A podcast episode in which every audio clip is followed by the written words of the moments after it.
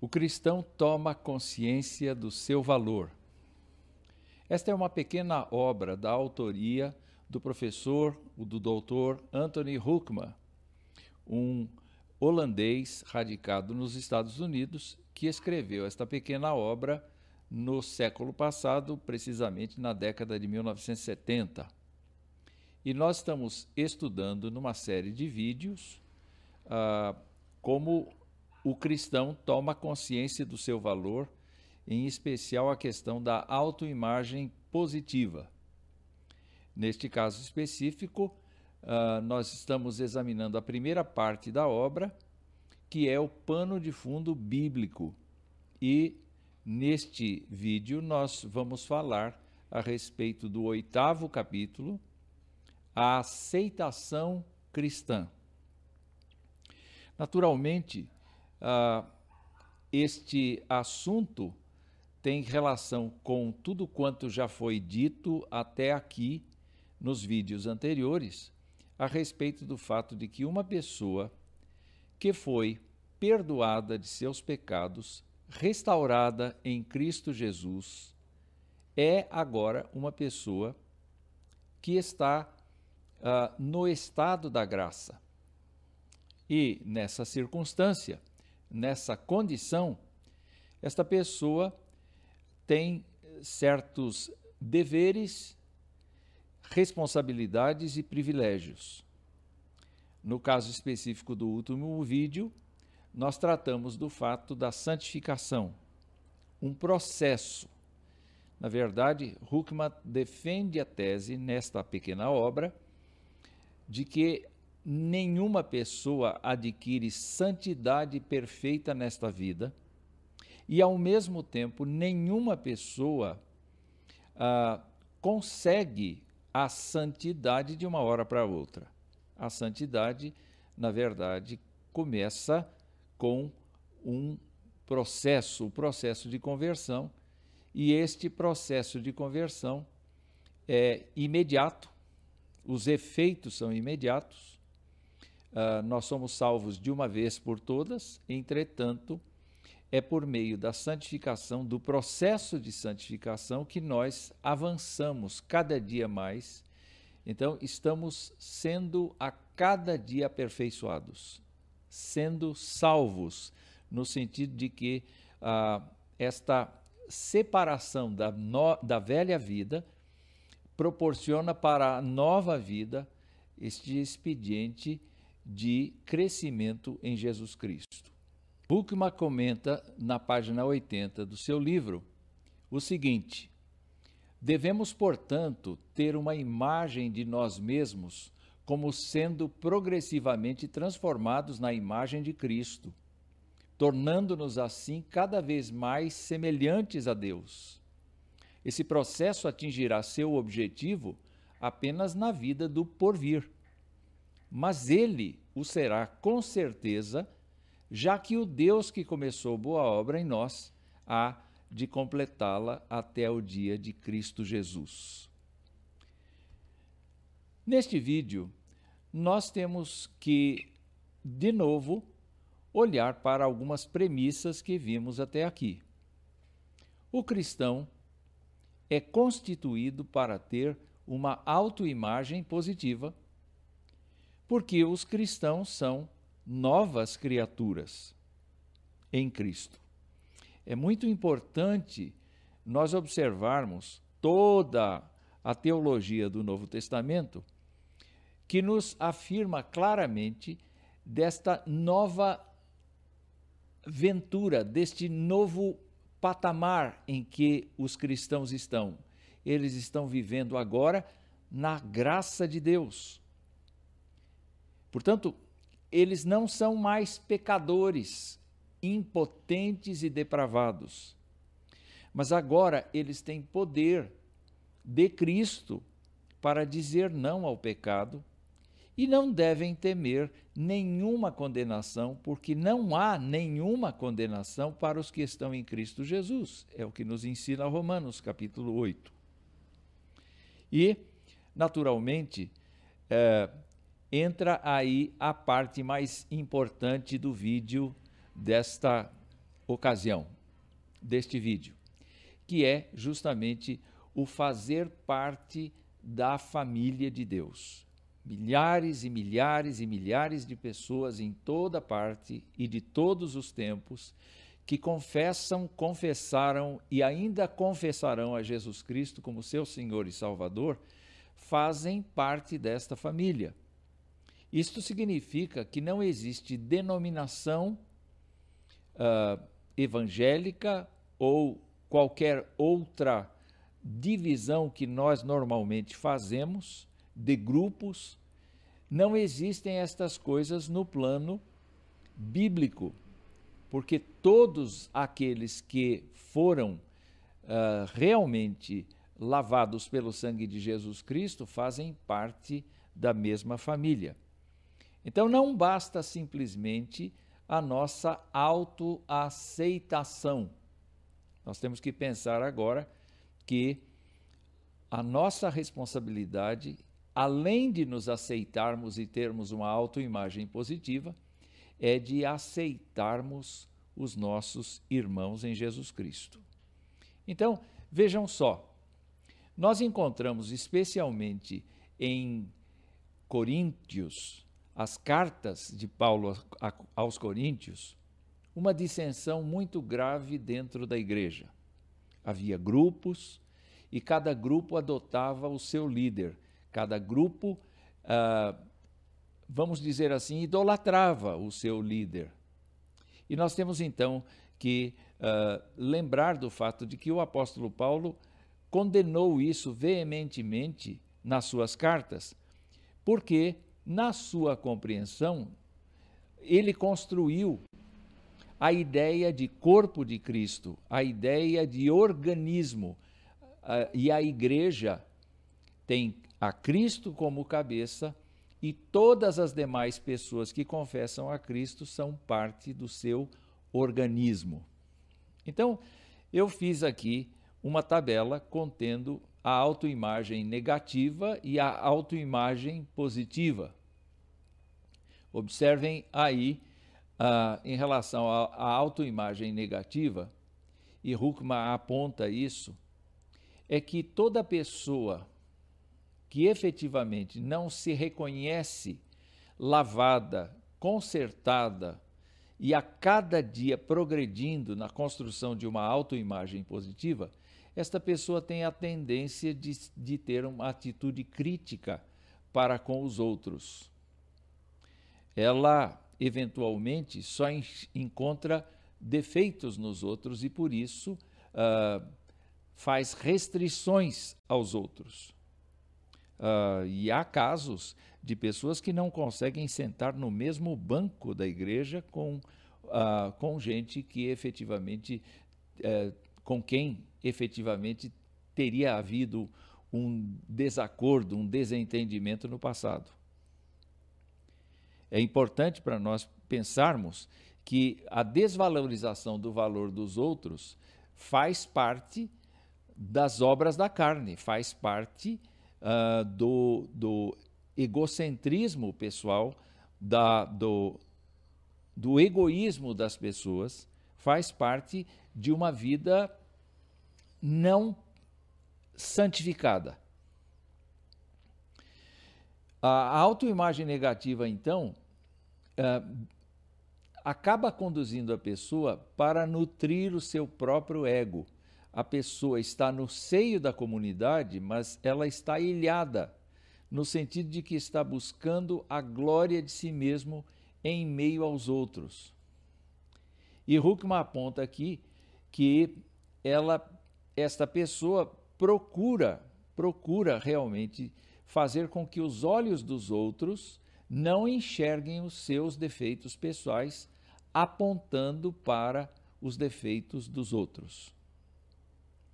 É possível que uma pessoa seja cristã e seja assim?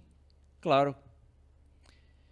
Se ela efetivamente não tem uma experiência diária de submissão a Cristo, ela pode ter tido sim uma decisão que é legítima, ela pode estar no Evangelho há muito tempo já. Entretanto, ela é uma pessoa magoada, é uma pessoa que crê que não, não tem valor e é uma pessoa que desvaloriza as demais pessoas no seio do corpo de Cristo. É, é alguém que poderá ser uh, motivo de dissensão na igreja. Ah, quantas vezes os apóstolos escreveram aos crentes das igrejas do Novo Testamento, mostrando que esta era uma atitude não conveniente para o crente, porque é pecaminosa. Em contrapartida, Huckman apresenta uh, o contrapõe, na verdade, como é que deve ser a autoimagem positiva do cristão. Ele fala uh, da possibilidade, da necessidade de um crente ter uma atitude de aceitação para com os outros, de olhar para os outros com atenção, de valorizar os outros, de perceber nos outros virtudes que sejam louváveis diante de Deus. Por exemplo, o apóstolo Paulo notadamente era capaz de enxergar estas coisas. Quem lê Romanos 16, quem lê a carta aos Filipenses e vê o testemunho que ele dá acerca de Epafrodito e acerca de Timóteo, pode perceber como ele valoriza os outros. E com isto, ele está esquecendo de si mesmo. Ele está deixando de lado a sua importância pessoal para identificar a importância dos outros. Então, o seu olhar pessoal acaba levando uh, a situação para a qualidade dos outros. Esta divisão é importante para nós sabermos que um cristão deve migrar de uma autoimagem negativa, diz, que, que diz eu não presto, ninguém liga para mim, os outros estão todos errados, etc., para uma autoimagem positiva em que cada gesto desse crente aponta para a direção de Cristo e aponta para benefício dos irmãos. Não é? O apóstolo Paulo, falando aos filipenses, disse o seguinte: não sejam egoístas, nem tentem impressionar ninguém. Sejam humildes e considerem os outros mais importantes que vocês. E mais adiante, na carta aos Romanos, ele declarou: amem-se com amor fraternal e tenham prazer em honrar uns aos outros o objetivo da vida de Paulo não era contentar a si mesmo, mas contentar a Deus por meio do serviço a outras pessoas, uma aceitação de outras pessoas. Huckman explica. O significado disso é que devemos estar mais ansiosos para que os outros sejam honrados do que para que nós mesmos recebamos a honra. Mas isso não implica que nos, nós, que nos devamos desprezar ou falar de nós mesmos. A verdade, mesmo, é que é preciso uma autoestima bem sadia para se estar mais preocupado na honra alheia do que na própria. De fato, há um imenso prazer quando o crente está bem com Deus e consegue não apenas deixar a sua vida escondida em Deus para uh, olhar para os seus irmãos, servir os seus irmãos com alegria, honrar os seus irmãos, procurar virtudes que os seus irmãos tenham, porque vamos convir aqui que nossa tendência é encontrar defeitos e não qualidades.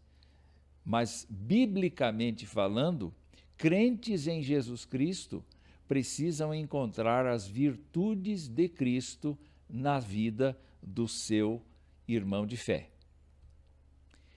No Novo Testamento, então, uh, Huckman insiste no fato de que o conceito de estar em Cristo nunca é colocado em termos individualistas. Ele aponta para esta realidade. Por que, que eu tenho que aceitar outras pessoas? Por que, que eu tenho que buscar uma convivência abençoadora com as pessoas? Eu já estou bem com Deus e já percebo na minha vida uma vida vencedora, uma vida em que os meus pecados foram deixados para trás e a minha vida se tornou abençoada. Entretanto, agora, a Huckman aponta para a necessidade de, de nós olharmos para a Bíblia e de vermos que a Bíblia não fala de indivíduos salvos, simplesmente. Embora nós tenhamos o conceito de salvação individual, nós temos o conceito coletivo de que é no coletivo, é na vida da igreja, e eu não falo igreja instituição, mas a igreja organismo, a igreja invisível, é nessa nesse espaço que nós verdadeiramente crescemos. De onde vêm essas ideias? Bom, a primeira naturalmente vem do Senhor Jesus Cristo porque utilizando uma figura conhecidíssima dos seus discípulos, do povo de Israel em geral, desde o Antigo Testamento, Jesus Cristo disse: Sim, eu sou a videira, vocês são os ramos. Quem permanece em mim e eu nele produz muito fruto, pois sem mim vocês não podem fazer coisa alguma. Se nós olharmos atentamente para uma videira, nós vamos perceber que ela está interligada. Os ramos uh, dependem de ramos mais fortes, dependem de ramos que estão mais próximos do caule da videira. E, na verdade, Jesus Cristo é aquele que alimenta a todos indistintamente. Então, com a figura da videira, nós temos aqui a noção de que não há individualismo no propósito divino de salvar pessoas para comporem sua família. O que existe, sim, é a ideia de que a seiva de Jesus Cristo alimenta todos e uns ajudam outros a receber esta seiva. Um segundo, uma segunda figura que é igualmente importante está na teologia do apóstolo Paulo, porque o apóstolo Paulo uh, criou algumas, algumas figuras, ou então, uh, na reflexão com outras pessoas, isto pode ter chegado ao seu conhecimento. Mas neste caso, o que é bem peculiar ao apóstolo Paulo é justamente a ideia de, eh, de ver o corpo de cristãos como um corpo humano. Como um corpo humano. Então, é ele quem diz, quem introduz esse assunto, e ele faz isso em diversos lugares, nas diversas cartas que escreveu. Mas aqui em Romanos, ele trabalha a seguinte ideia: da mesma forma que nosso corpo tem vários membros e cada membro uma função específica, assim é também com o corpo de Cristo. Somos membros diferentes do mesmo corpo e todos pertencemos a Deus? Não, mais do que isso. Nesta passagem ele está dizendo: e todos pertencemos uns aos outros. Ora, a nossa interrelação, a nossa relação pessoal, mesmo que a gente não conheça os irmãos da igreja, mesmo que a gente só cumprimente esses irmãos, não é promovida pelo grau de amizade que nós desenvolvemos ou pelo grau de apreciação que nós desenvolvemos. Não, a figura que Paulo apresenta aqui é que, ao crermos em Cristo, nós somos integrados a esse corpo de Cristo, do qual ele próprio é o cabeça.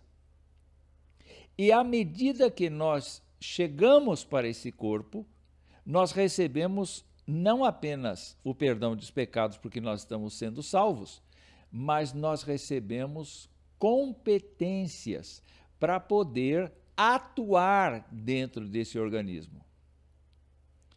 Toda vez que a gente tem um corpo estranho no nosso corpo, nós sabemos que é um parasita, que é uma coisa sem função e inapropriada de estar ali. Nós vamos ter diversas modalidades de órgãos, diversas modalidades de estruturas, a estrutura óssea, a estrutura muscular, a estrutura nervosa. Nós vamos ter diversas estruturas. E nada ali está sem função. Do mesmo jeito, cada pessoa convertida não fica sem função. Ela está integrada. E para que ela consiga executar a sua parte e, ao mesmo tempo, crescer em coisas que outros têm, é necessária a aceitação mútua. É necessário que nós sejamos conselheiros e, ao mesmo tempo, sejamos aconselhados. É importante que nós edifiquemos e, simultaneamente, sejamos edificados. Então, vejam só, o Huckman, professor Huckman, diz que uma das implicações mais importantes para o estilo cristão de vida é a de aceitação mútua. Aceitar nossos irmãos na fé é um importante dever cristão. Olha o que Paulo diz aos Romanos. Ele diz que Deus, aquele que concede paciência e ânimo, os ajude a viver em completa harmonia uns com os outros, como convém aos seguidores de Cristo. O que convém aos seguidores de Cristo? Serem isolados, uh, se restringirem ao seu próprio, à sua própria família, não se comunicarem, não compartilharem dos dons que Deus concede? Absolutamente não que ele os ajude a viver em completa harmonia uns com os outros, como convém aos seguidores de Cristo Jesus. Então, todos vocês poderão se unir em uma só voz para louvar e glorificar a Deus, o Pai de nosso Senhor Jesus Cristo. O verdadeiro louvor não acontece na separação, não acontece na restrição. Não acontece é, em atitudes de desprezo do outro ou de uh, orgulho sobre os outros. Pelo contrário, o apóstolo termina este parágrafo dizendo: portanto, aceitem-se uns aos outros como Cristo os aceitou, para que Deus seja glorificado. Ore, Naturalmente, nós devemos pensar no fato de que aceitar uns aos outros tem critérios. O apóstolo está dizendo que nós devemos aceitar os outros como Cristo nos aceitou. Ah, então, Cristo não é indiferente a nós, mas Cristo não se alegra mais conosco do que se alegra com o próximo. Cristo se alegra com todos de igual maneira e está disposto a perdoar os pecados, por mais graves que eles tenham sido. Então, ele trata isonomicamente a todos. Ele é caridoso para com todos.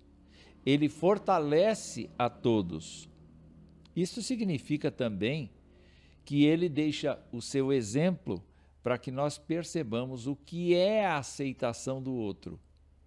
Independe do nosso gosto pessoal, independe da nossa apreciação, da nossa simpatia. E Huckman vai então explicar de duas maneiras por que nós devemos aceitar uns aos outros e para quê. Ele usa como referência João, 1 João 4:20. E ele diz assim: Se alguém afirma amo a Deus Parece ser uma pessoa religiosa, não é? Parece ser uma pessoa espiritual. Amo a Deus, eu amo a Deus. Mas se alguém afirma amo a Deus, mas odeia seu irmão, e ódio aqui não é apenas aquela condição em que a pessoa tem ira contra seu irmão, desgosto contra seu irmão, mas o próprio desprezo, a, a própria, o próprio isolamento do irmão, de propósito, deixá-lo de escanteio, de propósito. Isto faz parte da família do ódio. Se odeia seu irmão, é mentiroso. Pois se não amamos nosso irmão, a quem vemos, como amaremos a Deus, a quem não vemos? Este dilema apresentado por João é verdadeiramente real. Porque, na prática, dizer que amamos a Deus, mas temos restrições e resistência aos nossos irmãos, é, é o mesmo que dizer eu amo só de fachada. Eu amo só de palavra, mas não de coração. Huckman comenta: devemos aceitar uns aos outros, primeiramente porque Cristo nos aceitou. Deixar de aceitar um irmão é demonstrar falta de gratidão a Cristo ou falta de gratidão por Cristo ter aceito a nós.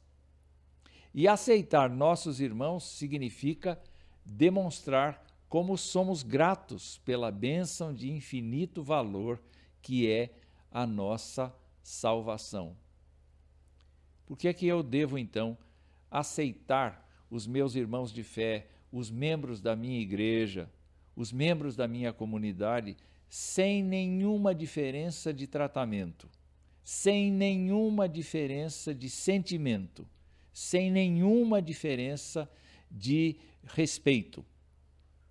Porque Cristo fez isso comigo. Porque Jesus Cristo me amou. Porque Jesus Cristo te amou. E é por esta razão que nós temos o compromisso de aceitar outras pessoas. Mas Huckman vai adiante para falar da maneira como nós devemos aceitar os outros em Cristo. Ele cita como exemplo aquilo que é o testemunho de Deus. Como é que Deus prova que nos ama? A resposta é simples. Deus prova seu grande amor ao enviar Cristo para morrer por nós quando ainda éramos pecadores. Deus não esperou nós mudarmos de vida, sermos regenerados, sermos novas criaturas. Deus não esperou isso, porque não, ele sabia que nós não teríamos condições nunca de chegar a isto pelos nossos próprios esforços. Mas o que nós sabemos é que antes mesmo de nós conhecermos a Deus, já havia no coração de Deus o desejo de nos chamar para si e de nos aceitar, não como somos, mas como restaurados em Jesus Cristo, como libertados do pecado e da morte. Huckman escreve: devemos aceitar uns aos outros da mesma maneira como Cristo nos aceitou, sem parcialidade, sem discriminação não baseados nos méritos das pessoas, não porque gostamos de alguém mais do que os dos outros, não por causa de coisas externas como dinheiro, nacionalidade ou raça, mas simplesmente porque estamos todos em Cristo. O que isso significa? Significa que a redenção que foi feita na vida de um irmão de fé foi feita na minha e vice-versa. E se Cristo aceitou a nós dois, se Cristo perdoou os pecados de ambos, nós somos agora envolvidos na sua família e no ambiente da sua família, nós não podemos trazer para dentro deste ambiente da família de Deus aquilo que pertence ao passado. O nosso compromisso é viver agora olhando para Jesus, o autor e consumador da nossa fé, e ao mesmo tempo nos esforçarmos no sentido de acolher, de aceitar os crentes em Cristo por causa da conversão, por causa da implicação teológica de pertencermos ao mesmo organismo.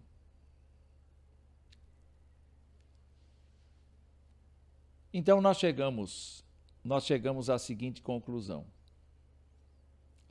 que naturalmente nós devemos aceitar uns aos outros depois eh, de termos visto a necessidade de aceitarmos a nós mesmos. Devemos nos reconhecer como pessoas transformadas pelo Evangelho mas também devemos reconhecer que agora nós estamos no caminho junto com outros. Nós somos peregrinos e forasteiros numa terra que efetivamente está em desordem uh, espiritual com Deus. E nós fomos colocados dentro desta ordem espiritual, desta nova dimensão de vida e nós devemos nos lembrar então desta recomendação: amem-se com amor fraternal e tenham prazer em honrar uns aos outros. Isto não é uma sugestão. Isto não é uma possibilidade. Isto é uma ordem. E a autoimagem positiva do crente é um lugar adequado para que o Espírito Santo de Deus produza na vida da pessoa as forças necessárias para ir na direção do outro. Não pensar de si mesmo além do que convém e, ao mesmo tempo, servir ao outro com alegria de coração para a glória de Deus.